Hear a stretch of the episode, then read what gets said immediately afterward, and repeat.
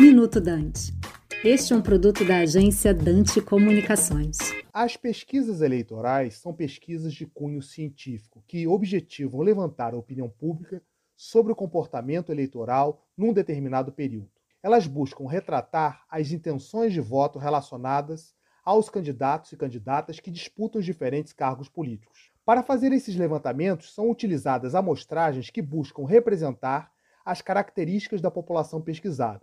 Por exemplo, se o Brasil tem 160 milhões de eleitores, uma pesquisa calculará, baseada na representatividade das características demográficas da sociedade brasileira, um número de entrevistados mínimo que copiam essas características.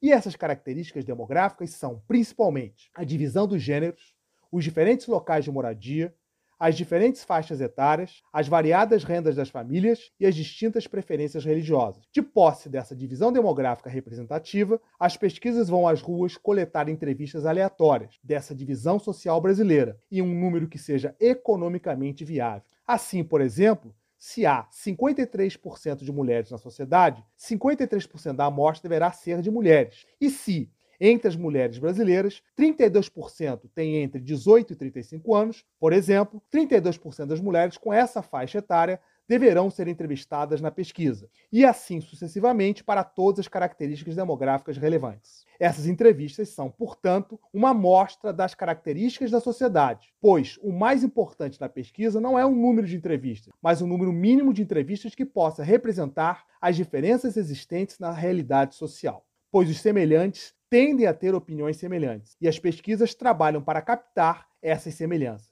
E é importante dizer também que um número pequeno de entrevistas pode perfeitamente representar o conjunto dos eleitores de uma sociedade, sem a necessidade de coletar a opinião de todos os eleitores, pois isso é inviável economicamente. As empresas de pesquisas adotam metodologias diferentes, que, por isso, tendem a apresentar diferenças nos índices levantados. Assim, em termos de pesquisa de opinião, os resultados de uma pesquisa só pode ser comparada objetivamente com uma outra pesquisa com a mesma metodologia adotada. Mas, mesmo que os resultados sejam distintos entre elas, devem demonstrar, em termos percentuais, as diferenças quantitativas entre as opções de voto. Fato este que vem acontecendo em termos históricos entre as principais empresas de pesquisa e também nas pesquisas eleitorais para a presidência da República no Brasil em 2022. E o mais importante, as pesquisas não tentam adivinhar o futuro, mas mostrar tendências de comportamento em relação ao eleitorado.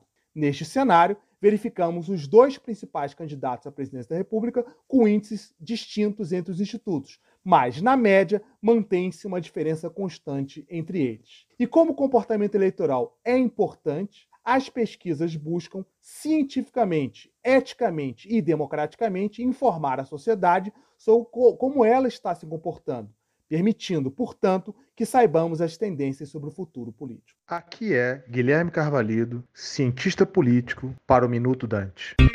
Você acabou de ouvir Minuto Dante, um produto da Dante Comunicações.